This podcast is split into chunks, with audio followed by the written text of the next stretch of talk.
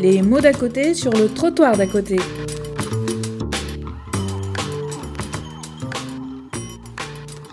En introduction, je peux dire qu'on est vraiment très content de vous revoir. Il y a un abonnement de l'IRTS avec Michel Lemay, puisque vous êtes venu présenter euh, tous les ans euh, votre trilogie Force et souffrance psychique. du jeune enfant, qui euh, nous sert bien. Et qui sert bien aux formateurs d'ailleurs en ce moment parce que on est en train de réfléchir à, parmi toutes ces entrées possibles, la psychologie s'éclate en multiples courants, la sociologie c'est pareil. Finalement, quels sont euh, les, incontournables un peu à transmettre aux étudiants dans une formation? Et donc, votre livre nous sert à ça, finalement, à réfléchir aux incontournables. Parce que euh, un institut peut facilement finir par avoir un programme qui euh, se répète et puis devient un peu un programme officiel qui suit pas assez en fait hein, les, besoins du terrain. Mais moi, je proposais de débuter par une question euh, qui était un peu euh, un fil rouge euh, quand on a passé toute la journée avec Marie-André Poirier et, son équipe, qui était qu'on voit bien qu'entre la France et le Québec, il y a une très profonde différence concernant les conceptions du délaissement. En France, on a beaucoup de mal à reconnaître ce délaissement parental parce que l'adoption fait peur. C'est vécu un peu comme une attaque de l'identité de l'enfant, finalement, le, risque que, en, le rendant adoptable, finalement, on, on rompe avec son histoire. Par contre, euh, au Québec, on est très centré sur les besoins de l'enfant et son, et son besoin en fait de grandir dans une famille avec des figures d'attachement engagées. On a des études qui montrent qu'en France, le délaissement est massif. Et en lisant les études actuelles, ça m'a fait repenser aux travaux que vous avez faits dans le forum euh, Abandon. Mm. Et vous disiez à cette époque-là qu'il y a beaucoup trop d'enfants qui sont à moitié abandonnés, semi-abandonnés. Pour moi, c'est une question de départ intéressante. C'est finalement, les frontières, comment on peut arriver à définir le délaissement de votre point de vue? Oui. Euh, il peut-être aussi faire la part d'une historique, hein, et de l'historique française et puis de l'historique ici. Dans le sens que euh, pendant euh, un certain temps, aussi bien au Québec qu'en France, l'idée que l'enfant était abandonné et qu'il fallait se substituer à lui dans un milieu, par un milieu institutionnel, était très, très inscrit. Euh, quand j'ai commencé comme éducateur, qui est en 1949, nous n'avions absolument aucun lien avec les familles.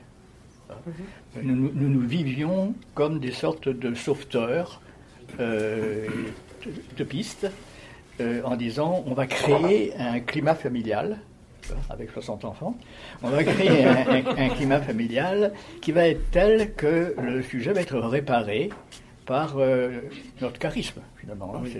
C'était ça, quoi. Et notre amour. Et notre amour, quoi. Et les parents étaient vus comme des mauvais parents. Des mauvais parents qui euh, euh, avec des, des, éléments qui paraissent impensables à l'heure actuelle. je me rappelle par exemple, dans les services sociaux, on comptait le nombre de draps qu'il y avait dans la, dans, dans, la maison. Euh, pour savoir s'il fallait retirer l'enfant ou pas retirer l'enfant. L'alcoolisme, dès qu'il y avait le moindre alcoolisme, c'était épouvantable. Or, l'alcoolisme en Bretagne, je peux vous dire que c'était assez répandu. Bon, etc. Quoi. Donc, euh, il y avait d'ailleurs le mot sauvegarde de l'enfance. Hein, euh, et puis, euh, peu à peu, euh, il y a quand même eu une ouverture qui, s'est faite, et qui s'est faite par, en fait, l'action éducative en milieu, ce qu'on appelait l'action éducative en milieu ouvert, dans lequel on découvrait que les parents n'étaient pas des mauvais parents, mais des parents blessés eux-mêmes par des facteurs sociaux, par des facteurs psychologiques, par des facteurs euh, mentaux, etc., qui faisaient qu'ils ne parvenaient pas à s'assumer dans leur, fonction parentale, à moins de pouvoir être soutenus et d'être accompagnés. Et ça, ce, fut un, tournant important qui a abouti d'ailleurs à ce moment-là à des foyers de groupe qui devenaient un peu intermédiaires euh, entre l'institution euh, fermée et puis euh, le foyer ouvert à l'extérieur. Par exemple, en France, il y a eu à ce moment-là les expériences de Rachel et de, Georges Bailly euh, au foyer familial scolaire de Rennes. Il y a eu aussi les, expériences de Jean Cartry. Et à ce sujet, je, salue sa mémoire parce que Jean Cartry, qui était un grand ami, euh, est mort il y a quelques semaines. Et j'ai eu beaucoup de peine en apprenant sa mort. Donc, euh, et ces, foyers-là se disaient, euh, ils étaient un petit peu entre les deux. C'est-à-dire que oui, il faut prendre l'enfant en charge, mais euh, il faut en même temps continuer à avoir des liens avec les parents, mais tout de même de manière limitée. Hein. un certain nombre de jours par, an, et encore avec de la supervision. C'était prudent. Puis est apparu les foyers de semi-liberté les foyers de semi-liberté qui euh, ouvraient à ce moment-là la porte, c'était plus pour les adolescents, et qui ouvraient vraiment la porte à euh, tu vas devenir autonome et euh, qu'il faut que tu te retrouves dans la cité, il faut que tu te réintègres également au milieu familial. Et puis sont apparus un nombre incroyable d'intervenants de différentes sortes, qu'on peut appeler les psys, si vous voulez. Hein les psychothérapeutes, euh, qui eux d'ailleurs, les psychothérapeutes, y compris les psychanalystes, avaient une tendance très très très euh, aussi réservée euh, à l'égard des, parents. N'oubliez pas que dans les, les cures psychanalytiques d'enfants, il ne s'agissait pas pour le psychanalyste de rencontrer les parents, au nom du, secret professionnel. Donc on retrouvait une mamise à ce moment-là. Euh, je vais être le parent tout-puissant ou je vais être l'analyste tout-puissant qui, à partir du fait que je vais lever le processus inconscient qui se trouve à l'intérieur du, sujet, il va être capable de pouvoir euh, euh, vivre même dans des milieux mauvais. C'était ça un petit peu la, politique. Euh, alors, euh, donc, il y a eu cette ouverture, puis il y a eu les institutions qui sont venues des soins de jour. Et là, alors, c'était un grand pas en avant, car soins de jour voulait donc dire à ce moment-là que il y avait une collaboration étroite qui devait euh, se faire avec les parents. Et puis, il y a eu surtout une formidable transformation dans la conception de l'approche de la petite enfance une formidable conception de la petite enfance, dans le sens que les, à partir des travaux de Spies, de Bowlby et sur les trucs de l'attachement, on a bien compris que c'était dès le départ qu'il fallait intervenir et qu'à ce moment-là, il ne pouvait pas être question d'enlever euh, l'enfant. À ce moment-là, il ne pouvait pas être question d'enlever l'enfant, mais qu'il fallait essayer de travailler avec la famille pour rendre ce sujet capable d'entrer en partenariat avec des parents qui répondent juste à ces euh, attitudes. Alors, euh, peut donc, à partir de cela, peu à peu est arrivée l'idée qu'il y avait sans doute des indications de mise en institution pour des coupures, ne serait-ce d'ailleurs que pour déconditionner un sujet qui est tellement dans, le passage à l'acte, dans le passage à l'acte, qu'on peut faire strictement rien, mais que le travail n'était pas essentiellement à faire dans l'institution, le travail était à faire dans le, milieu social, dans l'environnement.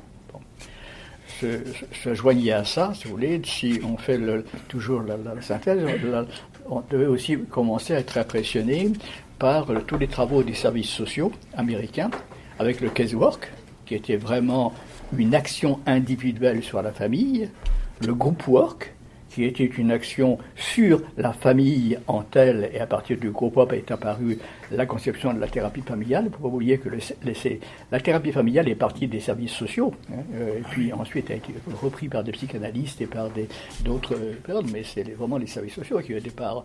Et puis il y avait aussi euh, le travail social communautaire, community work, qui était de s'insérer à l'intérieur du, milieu euh, de l'environnement. Alors si on, revient euh, au Québec, euh, il y a eu une évolution qui était assez parallèle. Quand je suis arrivé en, en 73, la psychoéducation avait un énorme avantage par rapport à la France. Elle avait une méthodologie d'intervention mais euh, elle était très institutionnelle. on retrouvait la, même coupure par rapport à, la, famille. L'action éducative en milieu ouvert a pris plus de temps à démarrer ici qu'en France, contrairement à ce qu'on pense souvent. Quoi. Mais il y a eu une, révolution qui s'est faite, et qui s'est faite, moi je dirais, à partir d'un d'un travail euh, des services sociaux, des services éducatifs, euh, aussi dans les services psychiatriques qui ont joué un, rôle là-dedans, et avec euh, le concept de la protection de la jeunesse et le concept de la direction de la protection de la jeunesse. Et cette loi absolument révolutionnaire auquel vous faites allusion, qui est apparue en disant que ce n'est pas le droit de filiation, ce n'est pas le droit du sang qui est important, c'est le droit pour l'enfant de recevoir ce dont il a besoin pour se développer. Donc, il ne s'agissait pas, bien entendu, de remettre en cause le droit de filiation et d'appartenance, mais de se dire qu'il pouvait y avoir des gens qui n'avaient pas la possibilité de pouvoir assumer euh, leur capacité euh, parentale et qu'il y avait un droit des adultes, mais fait capital de la loi de la jeunesse, il y avait un droit d'enfant. Et vous savez qu'à partir de là, maintenant, euh, quand il y a un problème qui se trouve dans euh, une justice, par exemple, euh, au Québec, il y a un avocat des parents, mais il y a un avocat de l'enfant. Et ça, c'est absolument fondamental. C'est le droit de l'enfant en tant que tel est absolument décidé. Alors, je crois qu'effectivement, cette idée-là, malgré pourtant des, euh, des, gens qui ont fait un travail euh, énorme là-dessus. Je, cherche le nom de, ce, médecin qui, habite euh, en dessous de Clermont-Ferrand, Saint-Étienne. Berger. Berger, Maurice Berger, qui a fait un énorme travail, et d'ailleurs que nous avions fait venir ici au, forum à, Abandon. C'était assez curieux parce qu'au moment du forum Abandon, euh, comme euh, Maurice Debès, travaillait très fort euh, à ces, choses-là, on entendait les intervenants du Forum Abandon québécois dire Mon Dieu, que la France fait du bon travail au niveau de la, d'ouvrir sur la famille, et puis Debès, qui, qui pas Debès, Berger. Berger, qui disait Mais enfin, c'est vous qui faites le, travail essentiel actuellement, et nous nous de, vous. bon, alors, euh, c'est certain que ça, demande beaucoup, beaucoup de prudence, euh, car on sait très bien qu'il y a une catégorie d'enfants qui euh, est à demi abandonnée, mais aussi à demi aimée. Et il est extrêmement difficile à ce moment-là de trouver une communauté d'intervenants qui pensent la même chose. Il y en a qui vont s'identifier aux parents, qui vont dire euh, on n'a pas le droit d'enlever euh, cet enfant parce que l'équilibre des parents dépend de l'enfant. Hein, c'est dit, dit, comme, ça.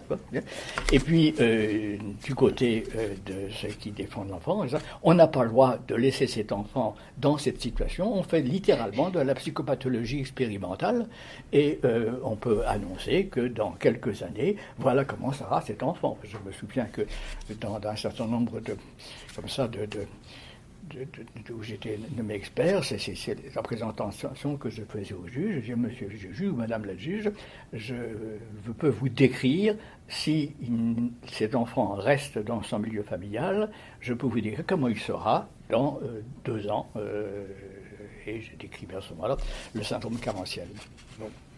Donc, alors, euh, quand vous dites que c'est passé, euh, c'est pas tout à fait passé. Euh, d'ailleurs, c'est bien que ce soit pas tout à fait passé, parce qu'il peut aussi y avoir des abus de, l'autre côté. Hein. Il peut y avoir des, prises de passion qui fait que euh, on enlève l'enfant alors que cet enfant pourrait vivre chez lui ou vivre dans un réseau tout, tout proche de, de, chez lui. Il y a toujours toute la question, si vous voulez, qui se pose quelquefois. Quoi. Oui, mais la, la mère, ça va pas bien, avec le père, ça va pas bien, mais, mais mais, sa, propre mère va bien. Oui, mais sa propre mère euh, a construit une, mère qui est si difficile à, pouvoir euh, investir l'enfant, qu'on n'est pas en train de recommencer. Euh, un problème qui va devenir un problème générationnel. Alors, euh, bon, je ne vais pas sûr de ça, vous voulez repartir sur. Oui, ça, m'intéresse ce que vous dites parce que euh, quand on compare, par exemple, en France, si on lit un guide d'un juge, euh, le, juge Juliette, qui a fait un guide sur la protection de l'enfance, il fait un chapitre sur toutes les mauvaises raisons qui auraient à confier un enfant à ses grands-parents. Hein. Et là, il reprend ce que vous dites. et les, les Espagnols, la loi leur impose de confier dans la famille. Mhm. Et, les plus nombreux à recevoir les enfants sont les grands-parents. Et les bilans qu'on a, c'est que ces grands-parents sont en difficulté, ils auraient besoin d'aide, mais globalement, l'enfant va dix fois mieux qu'ailleurs.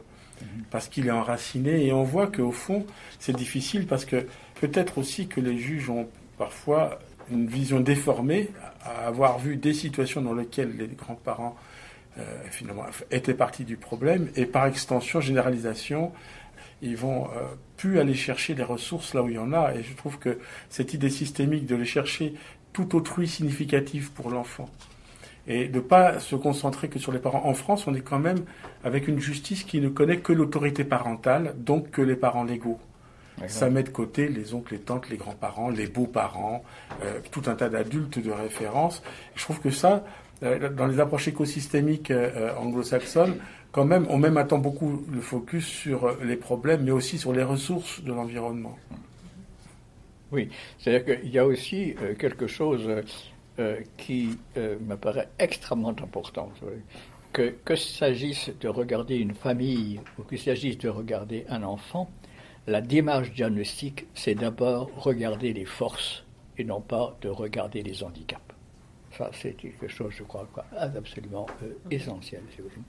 Parce que si euh, on, se met à regarder ce qui ne va pas, euh, on accumule, bien entendu, un tas de, facteurs euh, qui, si en plus on les additionne, parce que quelquefois on a fait ça en jouant avec l'ordinateur, euh, ça aboutissait un diagnostic d'ordinateur qui me faisait frémir, on disait, bah oui, on, arrive à un chiffre qui fait que l'on peut dire que ce parent est incompétent. Mm-hmm. Mais en même temps, il y a toute la question de mais quelles sont les forces d'un sujet et comment on peut mobiliser les forces d'un sujet en n'oubliant pas non plus que si euh, une famille peut être pathogène, un enfant peut être aussi pathogène.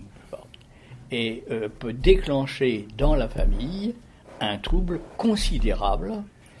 Alors, idéalement, cette famille devrait être capable de pouvoir assumer ces difficultés-là, mais euh, c'est tout le problème d'un couple fragile. Et si un couple est déjà fragile et qu'il a un enfant qui est difficile, euh, alors on dit pourquoi il est difficile?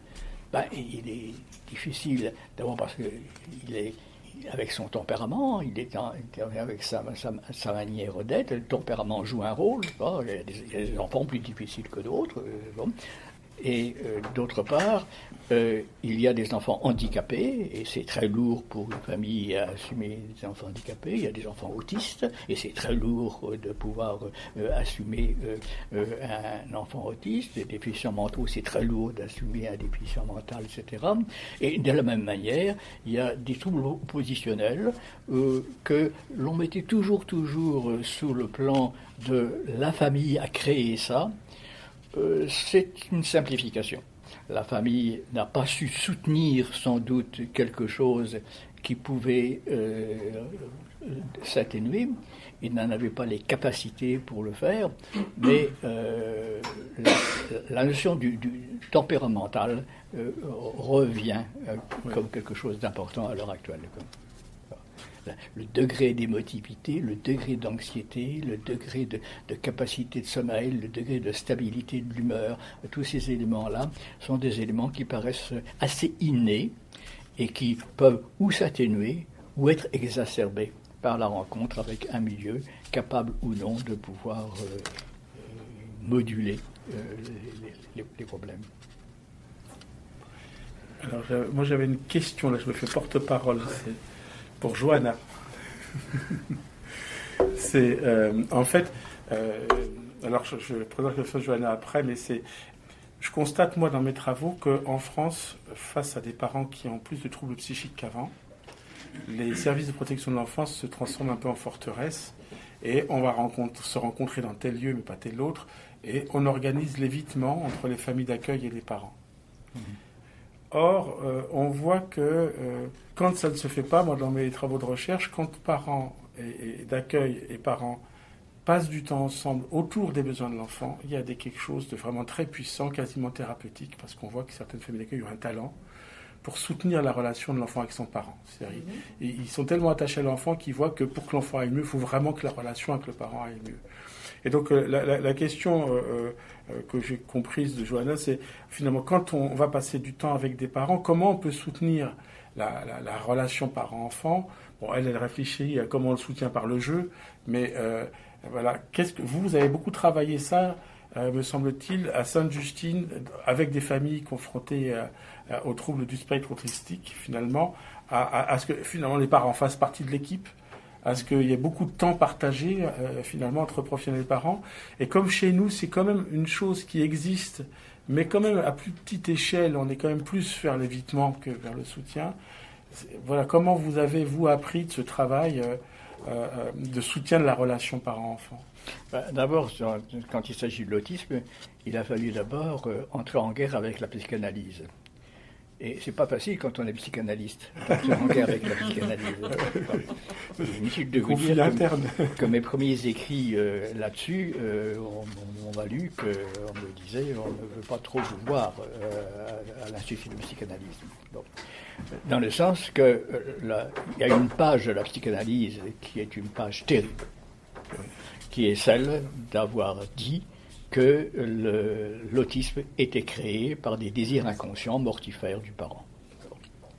Alors, ça paraît tellement énorme maintenant qu'on s'est dit, mais enfin, comment ça peut, ça peut exister? Mais, Malheureusement, il y a encore dans le courant lacanien euh, français, il y a encore des gens qui, qui, défendent cette, cette C'est un courant influent. Euh, hélas.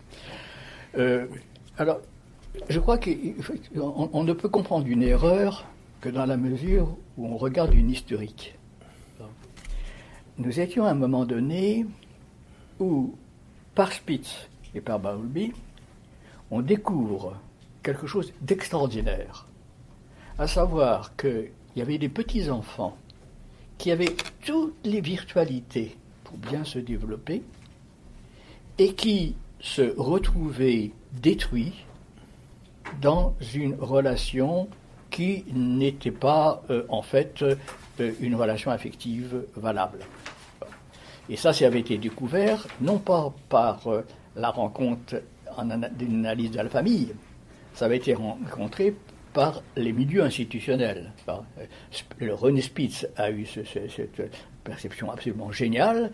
Il était dans une institution ni pire ni euh, mauvaise qu'une autre en Californie, dans laquelle on apportait des soins d'hygiène corrects, dans lequel les gens s'occuper de l'enfant pour le laver, pour le nourrir, il n'y avait aucun problème là-dessus. Donc ils étaient même beaucoup mieux nourris sans doute que ce qu'ils étaient dans leur, dans, leur, milieu, mais dans lequel on ne s'attachait pas à l'enfant, parce qu'à l'époque on pensait qu'il y avait d'ailleurs un certain Pichon qui l'avait écrit, l'enfant dans la première année est un tube digestif.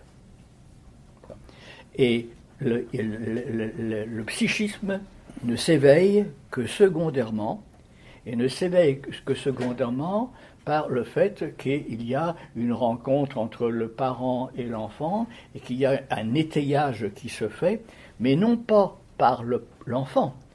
c'est un étayage qui se fait par le fait que l'enfant, découvrant quelqu'un qui lui apporte de la nourriture, etc., finit par l'aimer et par craindre de le perdre, et à ce moment-là va commencer à construire un, psychisme. Donc, on, le, euh, Spitz dit non, euh, je me trouve dans un lieu institutionnel dans lequel, généreusement, on fait mourir des enfants. Vous voyez la bombe. Vous voyez la bombe, parce que la bombe en plus, c'était qu'il y avait un tas d'orphelinats qui euh, faisait ça. Et il le faisait ça euh, maintenant, on se dit c'est épouvantable les orphelinats, mais c'était extraordinaire les orphelinats. Les orphelinats ont sauvé les enfants de la mort. Euh, ils étaient abandonnés dans une époque où on abandonnait les enfants. Donc euh, c'était un pas en avant. Mais malheureusement, là aussi, les, religieux, parce que les sœurs de Saint-Vincent de Paul, avaient comme règle de ne pas s'attacher à l'enfant. Parce qu'il fallait qu'ils se sacrifient. Ils sacrifient leur vie à Dieu. Et donc, ils n'avaient pas le droit de pouvoir devenir mère de l'enfant. Et donc, on les changeait tout le temps. Dès qu'une sœur s'attachait à un enfant, ma sœur, vous, êtes dans le péché, etc. Quoi. Et donc, la, religieuse était retirée. Bon. C'était la croyance d'une époque. Et euh, à partir de là, il y avait aussi l'idée que, oui, mais il y a un tas d'enfants qui s'en tirent quand même. Et c'était vrai. Il y avait un tas d'enfants qui s'en tiraient.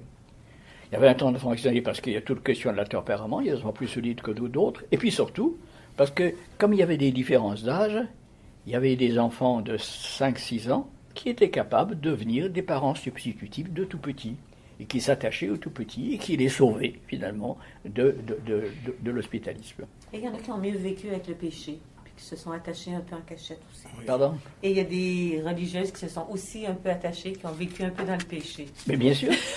en cachette. En cachette. Les, les, religieuses s'attachaient quand même à un certain, un certain nombre d'enfants. Mhm. C'était impossible qu'il soit pas pareil.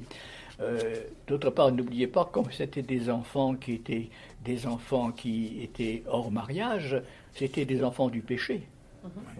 Et donc, euh, comment s'attacher à un enfant du péché hein, euh, tous, ces, éléments-là. Puis les croyances dans l'hérédité aussi. Et alors, il y a en plus, une croyance en l'hérédité. On découvrait l'hérédité et on disait à ce moment-là, bien, si ces enfants ne se développent pas, c'est tout simplement qu'ils sont atteints héréditairement. Il y avait la phrase, ce sont des enfants dégénérés. Et je peux vous dire qu'en 1953, je travaillais dans un hôpital pédopsychiatrique à Rennes. Je faisais des recherches avec mon patron sur les stigmates de dégénérescence.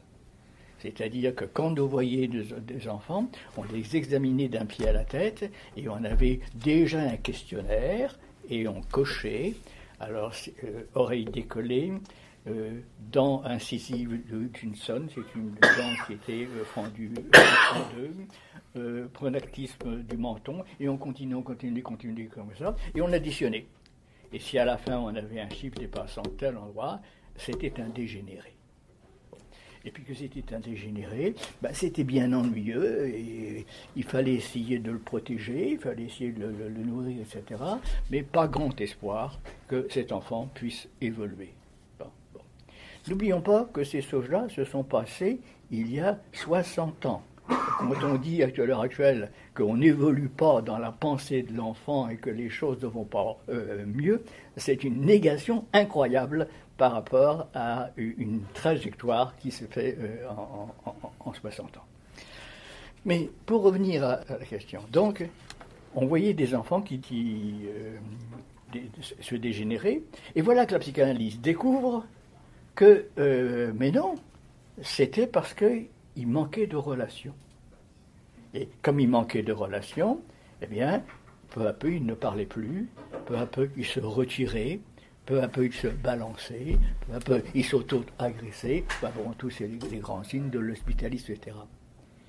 Et voilà qu'on découvre parallèlement l'autisme. Or, le petit autisme, il se balance, il ne parle pas, il communique pas, il s'auto-agresse, très souvent, et il est dans l'autosensorialité, et ça ressemble comme deux gouttes d'eau. Mais il faut quand même être un peu pas très observateur. Enfin, quand même, une certaine goutte d'eau à, un enfant carencé, parce que l'enfant carencé, on ne voit pas sa souffrance dans ses yeux et dans, son, dans, dans ses stigmates, etc., de, du corps, tandis qu'on le voit chez, chez l'enfant abandonné. Mais vous comprenez que c'était normal qu'à partir de là, eh bien, des gens fassent le lien et disent, eh bien, les autistes, ce sont des parents qui abandonnent leur enfant. Mais ça ne collait pas, parce que quand ils allaient euh, voir dans la famille, ces parents-là n'abandonnaient pas leur enfant. Alors, puisqu'on croyait à un inconscient, et que l'inconscient c'est quand même une réalité, eh bien c'est un désir inconscient mortifère qui fait que l'enfant est détruit. Bon, voilà quelle était la construction les parents en ont pris plein la tête à cette époque. Et à partir de ça, donc, il fallait mettre les parents sur le divan et euh, rechercher leurs désirs inconscients. Et puis il fallait prendre des enfants à, part et surtout les protéger et, les couper, ce que faisait Bettelheim par exemple euh, à, Chicago. Alors, toutes ces choses-là, euh, il a fallu s'en débarrasser. Bon, hein, mais c'est pas facile de, s'en débarrasser. C'est pas facile de s'en débarrasser quand, par exemple, on a été un psychanalyste que pendant 20 ans, ou quand on a été thérapeute pendant 20 ans, puis qu'on a cru bien faire en faisant ça, et puis que finalement on découvre que ben, on a mal fait. On se sent coupable. Alors on entre en, défense. On dit, euh, euh, c'est pas ça du tout. Il faut, il faut, faut, revenir euh, aux, théories. on, se cramponne, quoi, si vous voulez. Hein. Alors, euh, pour revenir à la question de Philippe, eh oui, euh, j'ai trouvé que très vite je n'ai pas cru à cette, euh, théorie. Très vite je n'y ai pas cru. et grâce au fait que j'avais été éducateur. Grâce au fait, ça c'est certainement grâce à ce fait-là, parce que j'avais vu combien dans le vécu, quand on pouvait vivre avec des enfants, ils se réveillaient et que j'avais vu des petits carencés qui se réveillaient, j'avais vu des petits autistes, qu'on n'appelait pas autistes comme ça à l'époque, qu'on ne les connaissait pas, mais enfin des, enfants bizarres, quoi, qui, euh, qui se réveillaient, donc qu'il y avait quelque chose qui pouvait se faire par la relation. Et que euh, ses parents n'étaient pas coupables. Alors, ça nous a amené donc à ce moment-là à une collaboration étroite avec les parents. Mais en même temps, mea culpa, mea culpa, on a fait un travail excellent dans des petits services de soins de jour, style hôpital Sainte-Justine, dans lequel on prenait 12 enfants qu'on gardait pendant 4 ans, ce qui faisait calculer 12 enfants pendant 4 ans, ça fait 3 nouveaux par an, ça. Pour une équipe composée de deux éducatrices ou éducateurs, une orthophoniste, un psychologue, un psychiatre à mi-temps, un travailleur social à plein temps, etc. C'est-à-dire qu'on faisait du bon boulot, mais les autres, qu'est-ce qu'ils allaient devenir? Et c'est là où on a vu à ce moment-là toute l'importance de, pression du milieu et des pressions d'autres. De, Écoutez, c'est pas raisonnable. Vous faites du bon boulot, mais euh, ils ne sont, pas douze, ils sont des milliers. C'est donc par un réseau qu'il faut faire quelque chose. C'est par une, organisation de réseau. C'est que les écoles doivent se mettre en jeu, euh, tous les travailleurs sociaux doivent se mettre en jeu, tous les, les, les, puricultrices doivent être sensibilisés, etc. etc. C'est pas parce que vous êtes persuadé à 12 là qu'il se fait un bon travail que ça va changer quelque chose sur un plan social. Et ça, je crois que ça a été la, vu à l'échelon autisme, mais ça a été vu à l'échelon des enfants présentant des troubles d'adaptation sociale. Les Boscoville, les, les centres d'orientation faisaient un excellent travail, mais là, pareil, euh, c'était avec une énorme équipe pour plus d'enfants, 60, mais 60 qu'on gardait pendant 6 ans. Ça faisait six nouveaux parents, ça. Ça ne peut pas résoudre un problème social à l'échelon d'un pays. Alors, donc, vous associez le, travail en réseau à cette question, en fait, de la hausse, finalement. on découvre. Mais non, pas la hausse. La hausse était niée. Il n'y avait pas de hausse. Je ne crois pas qu'il y a de hausse actuellement des, troubles. Laissons de côté l'autisme, parce que là, il y a, un, faux diagnostic qui est en train de s'installer actuellement, où on met tout sous, cela. Bon, mettons de côté ça. Mais je ne crois pas qu'à l'heure actuelle, il y ait beaucoup plus d'enfants euh, perturbés qu'il y a des enfants plus âgés, plus agressifs, plus agissants, parce que ben, c'est normal, étant donné qu'il n'y a, a, plus du tout le même type d'autorité et qu'on laisse l'enfant davantage s'exprimer, négocier, etc., et pouvoir se révolter, ce qui, est en même temps un progrès, parce que c'était des sociétés très, très, très répressives quand même dans lesquelles on, on se trouvait. Donc, ce n'est pas une découverte de la hausse, c'est une découverte qu'on niait l'étendue de la population en difficulté. Et qu'à partir du moment où on prend conscience que dans un pays il n'y a pas 250 enfants en problème, mais qu'il y en a 25 000, vous comprenez bien qu'il faut à ce moment-là se dire, les intervenants sont extrêmement importants, mais ils sont importants dans la mesure où ils peuvent être des multiplificateurs permettant à des gens qui ne sont pas professionnels de pouvoir opérer ce qu'ils faisaient tout le temps. À partir du moment où on permet à une famille de se réveiller et de pouvoir modifier ses attitudes, vous comprenez bien qu'à ce moment-là, on, va faire en sorte qu'il y ait moins besoin de s'occuper de ces jeunes-là. Alors, si je reprends par exemple les situations des enfants autistes, à partir du moment où les écoles se sont dit c'est notre travail de les accueillir, et ça a été magnifique de la part des pédagogues euh, ici, euh, c'est notre travail de les accueillir. Une partie, on pourra les accueillir dans des, classes normales, parce que ce sont des aspergères, etc., et que ces, ces sujets-là ont des capacités cognitives, à condition qu'on accepte leur langage et qu'on ajuste, leur, en acceptant qu'il y a certains rituels, et que euh, ces répétitions-là, ben, on pourra s'en appuyer aussi. Donc on a découvert qu'il y a un tas de jeunes qui pouvaient, dans la mesure où on modifiait la pédagogie, euh, on pouvait euh, faire quelque chose. Alors bien sûr, on a dit, oui, mais ça ne peut se faire que si on diminue l'effectif. En partie vrai, en partie vrai, mais on a découvert qu'il y avait des enfants autistes qui pouvaient s'adapter dans des classes de 25, parce qu'ils n'étaient pas agissants, mais ils étaient vraiment répétitifs. Et puis, bien sûr, on a constaté qu'il fallait par contre créer des classes spécialisées pour des enfants beaucoup plus atteints, des classes spécialisées, le moins longtemps possible d'ailleurs, s'ils étaient en, en, élément de trouble léger et qui pouvaient repasser, si ce n'est totalement dans, le, dans l'école normale, au moins par exemple en sport ou en, euh, en artistique ou en choses comme ça, pour pouvoir s'ouvrir à des enfants euh, qui ne sont pas avec des modèles d'handicap. Donc là aussi, ça, ça, ça. Et puis qu'il y a effectivement une petite catégorie de jeunes pour lesquels actuellement il faut bien reconnaître qu'on ne sait pas très bien quoi faire et où on retrouve des approches qui quand même ressemblent aux approches asilaires d'autrefois, mais euh, non pas en disant euh, c'est terrible, ils seront comme ça, c'est recherchons et trouvons des formes d'approche qui permettront de reculer ce qui dans le moment paraît impossible.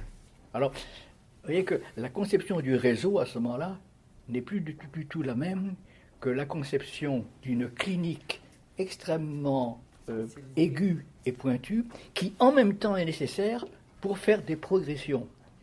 Alors, par exemple, moi je défends beaucoup que c'est très dommage qu'il n'y ait pas encore qu'on ait pratiquement fermé tous les services de soins de jour euh, à Montréal, à condition que ça devienne des services de recherche. C'est-à-dire que, oui, on prend un groupe, là, avec les parents, et puis là, on essaie des choses nouvelles, et puis on voit comment on peut progresser, et on tâche de les communiquer en base, mais surtout pas en les gardant pour devenir le prix Nobel de la paix. mais pour, au contraire, les, communiquer le, plus vite possible. Un peu l'idée de ligne, première, deuxième, troisième ligne. La troisième ligne, elle vient en support. Elle vient en support. Par l'expérimentation, par la recherche des deux premières lignes. Voilà. Et ça suppose aussi, à ce moment-là, si vous voulez, une souplesse. Ça suppose une souplesse. Prenons un exemple. Quand je vais en France, à chaque fois que je parle du cognitivisme, les, les dents se montrent. Or, le cognitivisme a fait des, des, des recherches remarquables, absolument remarquables, et a fait progresser en particulier l'approche de l'autisme mais a fait progresser aussi l'approche des, enfants, des jeunes présentant des troubles de type délinquance qui s'organisent peu à peu dans des formes de, conception de, la vie qui se figent et qui aboutissent à des perturbations cognitives qui font qu'on voit toujours l'autre comme persécuté, etc., etc., et que ça c'est travaillable par des exercices. Alors, quand je dis des choses comme ça, par exemple, vous reniez la psychanalyse. Eh non, je ne dis pas la psychanalyse. Malheureusement, elle est un peu trop rognée ici maintenant. Comme si on avait toujours besoin, si vous voulez, d'hypertrophier un secteur au détriment d'un autre. Quoi.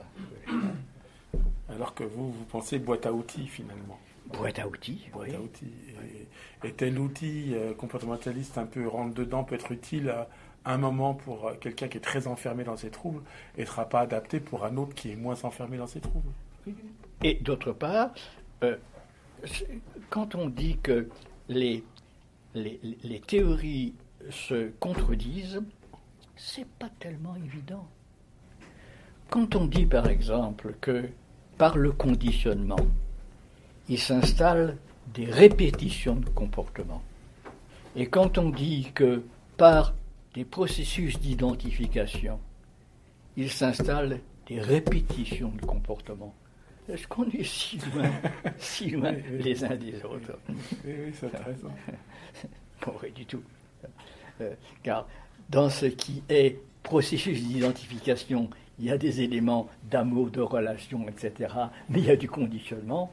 Et donc, quand on conditionne, on le fait aussi avec amour. Oui, oui, attachement. Avez-vous des questions Est-ce que vous pouvez expliquer quelle est la différence entre ce que vous appelez le cognitivisme et le comportementalisme Je ne sais pas bien le. Alors, le comportementalisme, c'est euh, euh, souvent ce qu'on appelle le comportementalisme, c'est le behaviorisme. Alors, le behaviorisme étant, si vous voulez, une. On l'explique de manière suivante, si vous voulez, euh, un sujet pose un comportement, cela provoque une réponse. Cette réponse déclenche une sensation. Sensation qui déclenche une émotion. Émotion qui déclenche une première image chez le sujet au niveau d'une représentation et qui, à partir de ça, lui donne une réponse. Une réponse immédiate. Cette réponse immédiate, l'environnement euh, renvoie à ce moment-là une réponse.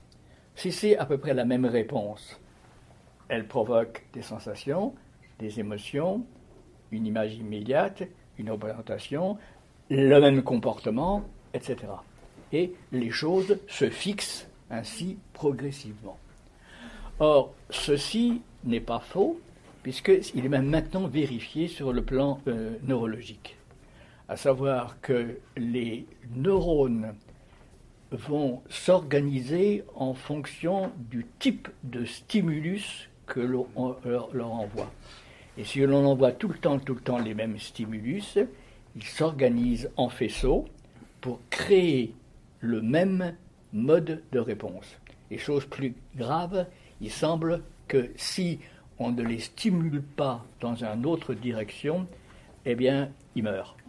parce qu'ils servent à rien, et c'est la loi du tout ou rien. C'est pas encore tout à fait prouvé, ça, mais ça semble quand même aller dans un sens embêtant. Bon. Alors, ça, c'est donc le conditionnement. Dire qu'il n'y a pas de conditionnement, mais il suffit de regarder un, parent avec son enfant euh, quand il commence à marcher. Il va passer son temps. mais il va être obligé, le pauvre, parce qu'il touche à tout, il laisse tout tomber, il peut se mettre en danger, ne fait pas ceci, ne fait pas cela, ou bien euh, on, ignore volontairement un comportement pour pas euh, l'amener à, le répéter, ou bien on fait une, petite chose comme ça, ou on fait une réaction émotive, euh, bon, donc, et on crée finalement sans cesse des manières d'être qui vont former une sorte d'infrastructure automatique.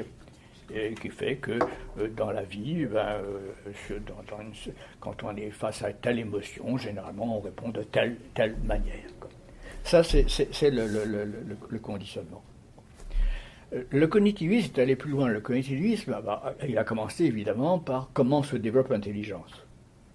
Alors, les, grands penseurs, qui restent encore les grands penseurs, c'est Jean Piaget et c'est Henri Vallon. Alors, qui nous ont dit quoi? Alors, ils nous dit quelque chose. si déjà on a compris ça, c'est fou ce qu'on comprend au niveau du cognitivisme. Euh, l'enfant, dès qu'il est petit, il a ce qu'on appelle des schèmes d'assimilation. Par exemple, il va sucer. Par exemple, il va fixer du regard. Par exemple, il va se tendre euh, vers la personne. Ce sont des schèmes innés. Des qui, sont là.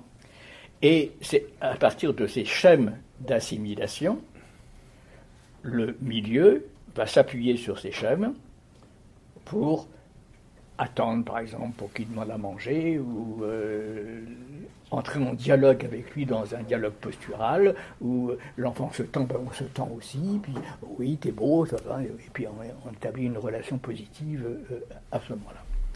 Donc, il y a bien quelque chose de l'ordre d'une assimilation, puis ensuite une accommodation.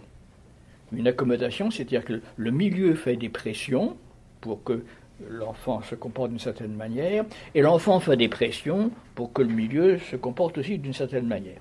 On s'accommode. À partir de ça, on trouve un type d'organisation. À un moment donné, le partenaire et l'enfant vivent et réagissent d'une certaine manière. On trouve donc une certaine équilibration. J'ai trouvé certaine équilibration. Exemple, j'ai découvert que faisant ça, ça s'en allait.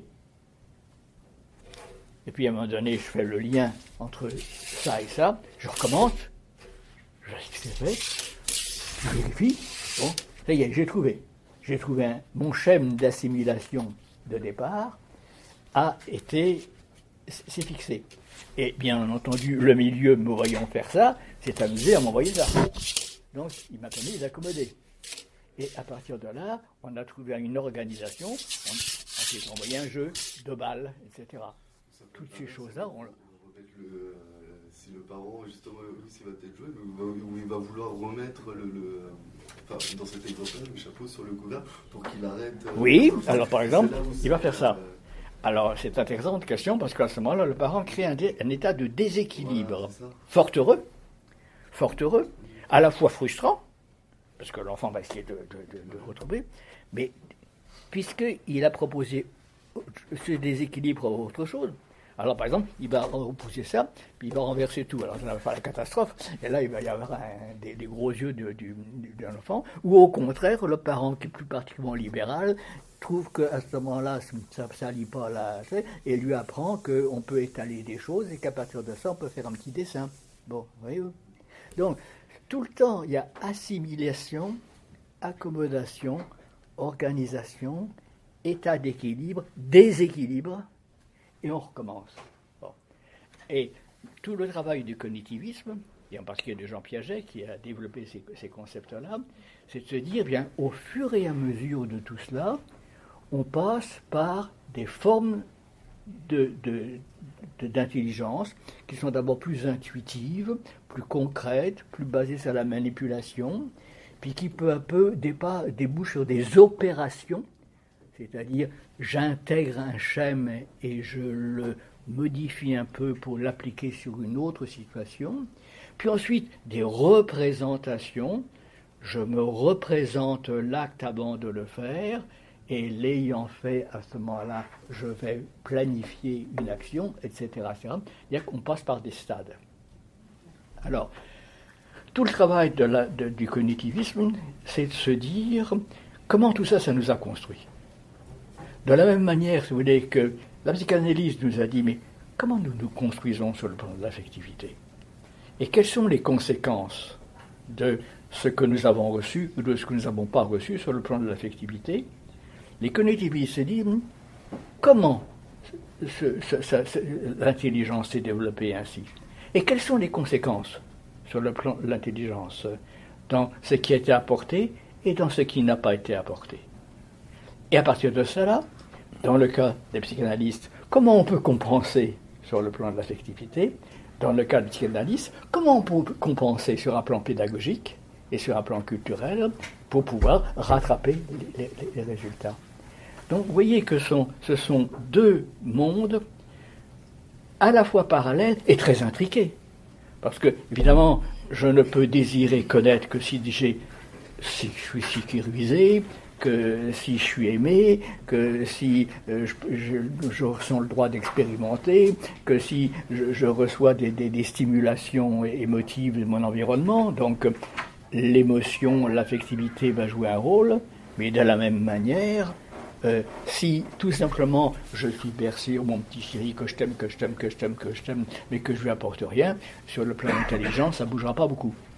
Euh, donc, nous avons toujours la, manie, si vous voulez, que euh, c'est peut-être nécessaire pour approfondir un sujet. à un moment donné, on hypertrophie une théorie et on dit les autres, c'est pas bon. Alors, par exemple, tout le temps, quand j'ai été euh, en formation analytique, on me disait euh, ne fais surtout pas de diagnostic, parce que c'est jugé. Euh, on me répétait tout le temps ne t'occupe pas du cognitivisme. Ça, c'est... Et alors, pas du ça, c'est, Satan. Bon. C'était, mais c'était presque, presque religieux, si vous voulez, comme, comme, comme, comme indication, quoi, etc. donc, enfin, nous, du coup, enfin, cette année, on a un peu étudié ce, qui ce qui était le programme neurolinguistique. Oui. Je sais pas si vous connaissez, et ça rentre dans ce cadre-là du cognitivisme. Enfin, ça, moi, en fait, quand, quand, je vous entends parler de ça, ça m'a fait tout de suite penser à ça, euh, par rapport à, à bah, une observation et justement comment. Euh, enfin, je sais pas comment expliquer du coup. Euh, par rapport. Par exemple, nous, vous avez donné l'exemple, c'était où on, nous demandait de, d'imaginer qu'est-ce qui était, enfin pour toi, qu'est-ce qui est une table. Mmh. Une table, par exemple, va dire bah, une table ronde, en métal, moi ça va plus être en bois ou en carré. Et par rapport à ces résultats-là, bah, par rapport au programme neuroanalytique, on, enfin, on, essayer de déduire un peu euh, notre, euh, notre pensée par rapport à notre vécu, en fait, euh, tout, ce qu'on a vécu. Bah, c'est toute la question de comment se développe le langage la linguistique, à la fois à partir des bases neurologiques, mais aussi à partir des bases culturelles, à partir des bases affectives, à partir des bases conditionnelles et à partir des bases cognitives. Euh, donc la linguistique nous ouvre aussi toute une dimension qui est, euh, mais comment ce mammifère que nous sommes et qui est prodigieux et qui acquiert la parole, euh, peut-il communiquer et déboucher sur la fonction symbolique, c'est-à-dire remplacer le, geste et l'acte par un mot, c'est-à-dire par une abstraction. Tout à fait. J'avais une question à vous poser sur euh, une évolution qu'on voit en Occident depuis euh, quelques décennies. C'est-à-dire qu'il n'y avait que les parents, la parenté, et de plus en plus il y a la parentalité, et euh, de plus en plus, on se rend compte qu'il y a beaucoup d'adultes qui ne sont pas parents pour la loi, qui sont amenés à s'occuper d'un enfant durablement. Et euh, c'est le cas notamment des familles d'accueil. Oui. Et ce que je constate, c'est que ces familles d'accueil, euh, finalement, on, leur demande d'être des parents d'accueil, d'être des familles d'accueil, mais on a beaucoup de mal à reconnaître qu'ils puissent avoir un rôle parental et familial. et je pense que ça attaque les enfants quand ils sont construits identitairement avec ses parents d'accueil, et que la terre entière leur dit non non non mais c'est pas vrai, c'est pas tes parents, c'est pas euh, euh, ils sont payés. Enfin, il y a quelque chose. Euh, vous, qu'est-ce que vous pensez de cette question de l'attachement ben, D'abord, je, je répondrai sur ce plan qu'il y a un concept qui est apparu, qui est un concept qui est apparu ici au Québec, qui est très important, c'est le concept de parentalité partagée dans le sens que, euh, dans, le cas de certaines familles, par exemple, il n'y a pas véritablement de séparation. Il y a famille d'accueil importante, mais il y a des retours réguliers dans la famille euh, d'origine. Il y a même euh, maintenant des, des, adoptions qui peuvent se faire euh, en connaissant l'origine et qu'il y ait des, liens qui se réétablissent entre le parent euh, originaire et puis le parent. C'est des retrouvailles. des, retrouvailles. Quoi. Donc, euh, la notion de parentalité partagée, ça aussi, c'est euh, la notion de banque mixte, vous avez entendu parler de la banque mixte quand c'est venu ici, euh, tout ça, toutes ces, notions-là sont extrêmement importantes pour montrer que, on, est, de toute façon, on n'est pas seul à construire un enfant. Et que il y a, si, si vous vous interrogez chacun d'entre vous en disant quelles sont les personnes significatives qui vous ont construites, eh ben, je vous dis que il y, en a des images qui apparaissent euh, à ce moment-là. Et il y a vos parents, bien sûr, mais il y a aussi, euh, et quelquefois des gens qu'on a rencontrés, peu de temps d'ailleurs, hein, mais qui deviennent des personnes extrêmement significatives, qui constituent des idéaux du moi euh, extrêmement importants. Donc on est toujours dans une parentalité partagée. Alors, il y a là quelque chose que, qui euh, est quelquefois terrible en effet au niveau de la famille d'accueil. En disant, ne vous attachez pas. Alors ça, ça me fout en rogne. Ça, c'est- c'est- si on va mettre en colère, on- On dit pareil aux éducateurs en France. hein. C'est c'est terrible de dire ça. En fait, c'est ce que Spitz a dénoncé. Dans dans les institutions, qu'est-ce qu'il recevait comme message? Ne vous attachez pas. Bon, bon, bon. Alors, c'est pas le même attachement. C'est-à-dire que, et c'est évident que l'attachement que l'on a à un enfant, dans le sens qu'on lui assure une filiation, qu'on lui crée un lieu d'appartenance, et qu'à partir de là, il se développe dans un creuset dans lequel il a une mère, un père, des frères, des sœurs, des grands-parents, des oncles, des tantes. Ça, c'est, déjà d'ailleurs une famille qui s'élargit singulièrement. Mais en quoi serait-il euh, problématique que de dire que à cet attachement s'ajoute un certain nombre de personnes très significatives qui sont par exemple ma- famille d'accueil. Il est bien évident que si euh, une famille d'accueil a joué un rôle très important dans la vie d'un enfant pendant euh, 8 ans, 9 ans, 10 ans, euh, ce sont des parents qui sont en partie substitutifs même si on n'a pas le droit de le dire, pour l'enfant, c'est évident que c'est un parent substitutif qui s'ajoute à son parent d'origine. Alors, le drame existe quand il se fait des conflits entre euh, ces, images. Si, évidemment, euh, le- l'enfant est dans une famille d'accueil, et quand il va chez lui, euh, il reçoit le droit, tu n'as pas le droit de t'attacher ta mère d'accueil ou à ton père d'accueil, parce que tu nous trahirais.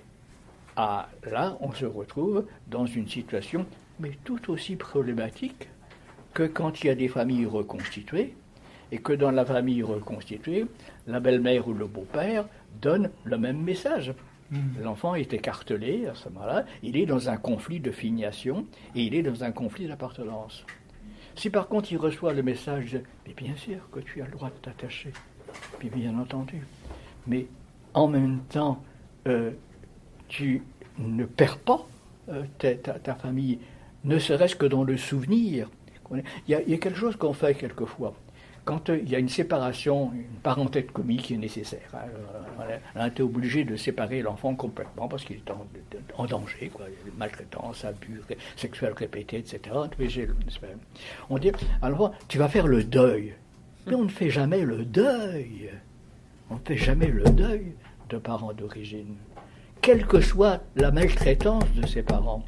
Parce que un parent maltraitant a eu aussi des bons moments. Ça, ça, ça n'existe pas, un parent qui maltraite tout le temps. C'est même d'ailleurs le drame. Enfin, sait plus comment se situer euh, par rapport à, à- à- à ce, à ce parent. Et plus on dit ça à un enfant, fait le deuil, plus il s'accroche et va se construire une image idéalisée du parent maltraitant qui va faire d'ailleurs qu'à ce moment-là, il va euh, faire en sorte de ne pas s'attacher. Je pense à cette fillette que nous avions euh, en, en accompagnement et euh, qui me disait, tu sais, chaque soir je, prie le bon Dieu pour que je ne m'attache pas à ma mère d'accueil. Et euh, je dis, pourquoi tu fais ça? Parce que je n'ai pas le droit. Pourquoi tu n'as pas le droit? À cause de ma mère d'origine. Et là, maladroitement, je lui dis, et tu ne l'as pas connue. Raison de plus me crie-t-elle Ah oui. littéralement comme ça. C'est-à-dire, raison de plus, il faut que je construise une image substitutive. Et Idéalisée. il faut me dire qu'il faut que je fasse le deuil de cette image substitutive, mais sûrement pas. Et à ce moment-là, elle me décrivait quelqu'un qui était dans le ciel avec. il y a une manière tout à fait étonnante parce qu'elle décrivait un squelette avec euh, un voile euh, blanc. Donc une sorte de Vierge Marie euh, squelettique donc qui n'avait pas de corporéité, mais qui en même temps était l'image qui l'empêchait de s'attacher à sa, famille d'accueil. Donc il ne s'agissait pas de faire le deuil, il fallait au contraire qu'elle puisse parler de cette image idéale substitutive. Et, peu à peu, elle, va faire d'elle-même le lien en disant Oui, je ne la connais pas, mais j'en ai besoin. Eh bien oui, bien sûr, tu en as besoin. Oui, ça c'est très important. Je pense à cette. On fait beaucoup de maltraitance involontaire. Oui. Hein. c'est souvent pour le bien de l'enfant, avec l'idée qu'il faut qu'il soit en paix ou pour qu'il comprenne. Et finalement, on ne respecte pas son travail euh, de, recherche de sens, finalement. Il y a quelque chose de paradoxal, c'est que plus un enfant généralement a été maltraité, plus il construit une image idéalisée de ses parents. Et c'est un des arguments qui soutient le maintien des contacts aussi, pour que l'enfant soit exposé à son parent réel, puis qu'il puisse intégrer cette, cette réalité-là. Oui, oui, oui, Et faire avec la réalité plutôt que d'être enfermé dans l'imaginaire. Et on comprend d'ailleurs à ce moment-là, si vous voulez, quelque chose d'extrêmement important, c'est que euh, si euh, je suis euh, dans une euh, si je suis un enfant comme ça, hein, que euh, j'ai été maltraité, etc., et que j'ai absolument besoin euh, de, trouver, de, garder mes racines identitaires. Et donc j'ai idéalisé ce parent en niant finalement les, maltraitances que j'ai faites, mais en même temps avec souvent d'ailleurs une, phrase extraordinaire qui est ma, pute de mère qui est si bonne les, deux qui montrent donc un clivage tout à fait étonnant entre, entre, les, deux images. Bon. Euh, si euh, euh, je, je, suis ainsi et que vous m'apportez de l'affection, vous me menacez. Vous me menacez puisque à ce moment-là, il faut que je fasse la comparaison entre le parent réel que quand même je sais que bien au fond de moi j'ai eu, et puis ce, cet apport euh, donc, c'est vrai que quand on dit il faut doser l'attachement, oui, il faut. C'est tout problème des familles d'accueil, c'est le problème des éducateurs, c'est le problème de toute personne substitutive. Il faut doser, le, parce que euh, il y a quelque chose de difficile à assimiler. Euh, et pourtant, quand on se trouve avec un enfant qui n'a pas été aimé, il y a quelque chose en nous qui donne envie de beaucoup l'aimer attention, attention. Il faut l'aimer, oui. Mais beaucoup, euh, ça, va, ça va être difficile à digérer cette affaire-là. C'est à dose homéopathique. voilà, c'est à dose homéopathique. C'est compliqué à, gérer cette question de distance et d'affection. Moi, je suis avec des personnes euh, psychotiques, on fait des hébergements, mais jeunes adultes. Et je pense à une personne qui est, c'est un Antillais, sa mère est partie très jeune aux Antilles, elle l'a laissé à sa grand-mère. Et il a vécu après tout, pratiquement toute sa vie en institution. Et là, c'est la première fois qu'il a un éducateur homme, moi, dont je suis son référent. Et il a tendance à m'appeler papa. Parce que je me fais beaucoup de choses pour lui. Et du coup, je lui dis que j'étais pas son père, mais il revient tout le temps à la charge. Et c'est vrai que c'est quand même assez difficile de lui renvoyer à la gueule pour la première fois qu'il a un homme qui fait des choses pour lui que, on est, que je suis son éducateur. Et c'est très difficile. Mais pourquoi, mais pourquoi lui renvoyez-vous? Parce que j'ai du mal à. Parce que moi, j'ai peur aussi que ça m'envahisse. Je suis un jeune professionnel en formation, j'ai encore. Je sais pas. Mais mais il ne viendrait pas. En tout cas, je, je, ne renvoie pas dans ces cas-là. Je ne renvoie pas dans ces cas-là. Je ne vais pas lui répondre bien sûr mon fils ou ma fille. mais je, comment se positionner par rapport à ça du côté de, Eh bien, tu m'appelles papa en ce moment, c'est ce qu'on a besoin? Donc, je peux lui dire. Mais il le sait bien. C'est une vérité de la palisse. il le sait bien. Mais il a besoin de projeter sur vous quelque chose de l'ordre paternel. Et oui, il a besoin qu'il a besoin d'attendre mon regard quand je dis quand il fait, justement dans le il, fait, des cours du soir et il vient me montrer ses devoirs, il attend que je dise que c'est bien, que je l'aide, etc. Oui, il attend que. Ah oui, il attend un peu ça, oui. Mais là, je vous raconte, euh, je, vais raconter une anecdote parce que je, je suis en train de ne pas le faire, puis je l'ai fait. Euh, je me rappelle, c'était avec un adolescent justement qui me disait, et il me disait papy parce qu'il était plus âgé, alors il me disait papy. Et je ne suis pas ton grand-père. Il me dit, con, je le sais. et comme il avait raison de me parler comme ça à ce moment-là, je me suis excusé en disant. Et les institutions, elles interdisent aussi ce qu'on laisse faire ça. Par exemple, je sais très bien que si je laisse faire ça, je vais me faire taper sur les offres par mon chef de service. ou par mes collègues qui vont dire Alexandre, qu'est-ce que tu es en train de faire avec, euh, avec, cette, euh, avec, cette, avec cette usagère Mais c'est les, je trouve que c'est important cette idée. Si pour le moment, tu as besoin de faire ça, et ça respecte un peu les choses, quoi. C'est- Et sans se sentir embarqué soi-même, quoi. Parce que c'est c'est- c'est Fustier qui expliquait ça bien, je trouve, sur le fait qu'il y a toujours le risque d'être la bonne mère, euh, toute réparatrice, archaïque, qui, qui, met aucune limite, euh, c'est le trop d'amour. Et de l'autre côté, euh, la défense professionnelle, tu as vu, c'est marqué éducateur et pas papa. Et que lui, il préconisait de rester justement ambigu entre les deux, parce qu'il y a plein de choses complexes au travail là-dedans. Et que si on veut à tout prix tout le temps tout clarifier, ben, on mutile un peu la complexité de tout ça. Je crois que c'est pour ça que faire silence est le mieux. Quoi. Euh, bon. L'énigme. la position énigmatique. Je ne sais pas si vous connaissez euh, D'autant plus qu'il y, a- s'il y a brouille, il vous dira euh, dans dix jours T'es pas mon père C'est une travailleuse sociale, Jennifer Davidson, qui, en réfléchissant à l'éthique dans les relations d'aide, a positionné un modèle où euh, il peut y avoir des, des bris de frontières. Mais ce qui est très intéressant, c'est qu'elle l'a positionné des deux côtés. Donc, un bris de frontière parce qu'on est enchevêtré dans la relation, mais un bris de frontière parce qu'on est trop distant ou rigide. Et c'est la première fois que je voyais ça et je trouvais que ça venait justement positionner qu'on peut aussi être en bris de frontière Oui. quand on est trop distant, quand on n'est pas engagé. Ou trop proche. Ou... Ouais. Oui, oui, c'est intéressant. Ouais. Et cette projection là, ce transfert, c'est pas justement pour essayer, euh, pour essayer que le jeune puisse faire le, le deuil justement? Le quoi le...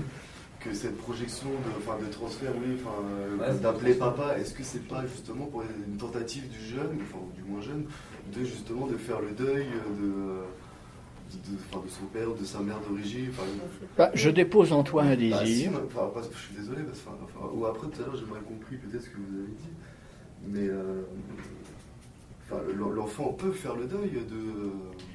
Je ne crois pas qu'un enfant peut faire Si. le deuil. Bah, en fait, je suis un peu dans ce cas-là. donc, du coup, Et c'est il ça. peut euh, peu à peu estomper ces images. Mais crois- pourquoi, pourquoi ferait-il le deuil d'avoir S'il eu s'il des parents d'origine de ces figures d'attachement, s'il reçoit suffisamment. euh, Ah ben c'est très bien, si, si, si, si- s'il fait ce processus-là, euh, c'est parfaitement son droit. Je veux dire, mais je veux dire, c'est que quelquefois, j'ai entendu des, des, des intervenants dire il, euh, il faudrait que tu fasses le deuil de, de- de tes parents d'origine. Bon. Euh, et ça, c'est un coup de poignard qu'on envoie à l'enfant la plupart du temps. quoi. Euh, il- il- il n'a il n'a pas à faire le deuil de ses parents d'origine. S'il veut le faire, il le fera. Voilà, Euh, c'est pas- c'est l'enfant ça. de lui-même, sans Oui. enfin, sans qu'on le dise ou quoi que oui, ce soit. oui. mais C'est de, de l'enfant de lui-même, le jeune peut le faire de lui-même. Moi, ce que j'ai remarqué- Sans Oui. être influencé. Effectivement. Ce que j'ai remarqué, c'est que les enfants sont différents les uns des autres à cet égard, mais aussi que dans la longue durée, ils peuvent changer d'avis. Oui. Il y a des boucles. Oui, Oui, oui, c'est vrai aussi. oui, oui. Mais il est probable que, par, effectivement, par moment, il fera le deuil, et d'autres moments, il reviendra à des images. euh, et ça dépend, par exemple, d'un stress post-traumatique qu'il peut avoir à un moment donné, du- du- d'un deuil qu'il a assumé, enfin bon, etc., etc., qui fait que nous n'évoquons pas les mêmes images euh, en fonction des différentes situations dans lesquelles nous, nous- nous vivons. Euh, Oui. Peut-être que ce qui est aussi difficile à apprendre par rapport à votre anecdote, c'est que euh, c'est- difficile à prendre. Vous dites que c'est difficile. Tu, tu- tu- tu- je ne suis pas ton père, mais nous aussi, on a du mal à le prendre. Et il est en train de, de, de, de- de- de s'attacher de manière excessive. Euh, euh, comment, comment fera-t-il quand je serai parti? Oui, Ah c'est bon, ça, j'y pense parce que je sais que je rester encore dans cette structure pendant un an et après euh, je- j'irai ailleurs. oui. Et du coup, c'est aussi après travailler aussi après la séparation. Enfin, comment travailler une séparation euh, sans, euh, sans laminer ce, ce jeune homme Mais, mais- mais il ne fera pas vraiment le deuil de vous. Il va garder un souvenir. Il n'y a pas un sentiment abandonnique. Il va garder un souvenir. Je, je vais raconter une anecdote personnelle qui n'a pas grand-chose à voir avec ça, et qui est euh, un. un- J'étais. euh, je, je devais avoir 14 ans ou 13 ans. J'étais absolument révolté par euh, des, éléments euh, dans mon collège d'un- prêtre qui, que je trouvais pas correct, que je trouvais injuste, enfin bon, etc. Et qui disait des choses que je trouvais pas bien, etc. Et je vais voir un, autre prêtre. Et je lui dis ça. Le mais, si tu n'es pas capable de comprendre qu'il y a des cons dans la vie, y compris au Vatican, qui est mal parti. réfléchis à ça. Puis en même temps, réfléchis quand même pourquoi tu es si en colère avec cet homme-là? C'est pas qu'il doit avoir quelque chose d'important de lui, que- que- où il te rejoint. Cette phrase-là, j'y pense encore, oh, je crois qu'il n'y a pas un mois où elle ne me revient pas de temps en temps, moi. Or, cet homme-là, je l'ai donc connu cinq minutes. Ah oui, oui. Oui, oui. Il y a une phrase qui peut marquer. euh, moi, Oui. Je me souviens de choses de la personne ou même les phrases. Et je me souviens d'une phrase et, euh, parce qu'elle m'a marqué. et- coup, Amusez-vous quelquefois, quand vous avez un entretien avec un jeune, à garder la dernière phrase euh, qu'il a prononcée. Alors, vous la mettez dans un petit dossier. quoi. Puis, vous verrez, oh, 9 fois sur 10, que lorsqu'il revient deux mois plus tard, Il commence il par commence cette phrase-là. C'est vrai. C'est étonnant, oui. Ouais. C'est oui, oui.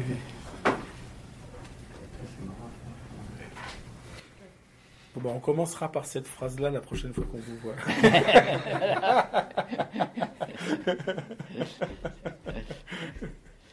Bah, Vraiment, vous vous remercier beaucoup. C'est toujours euh, non seulement de vous écouter, mais de vous réécouter.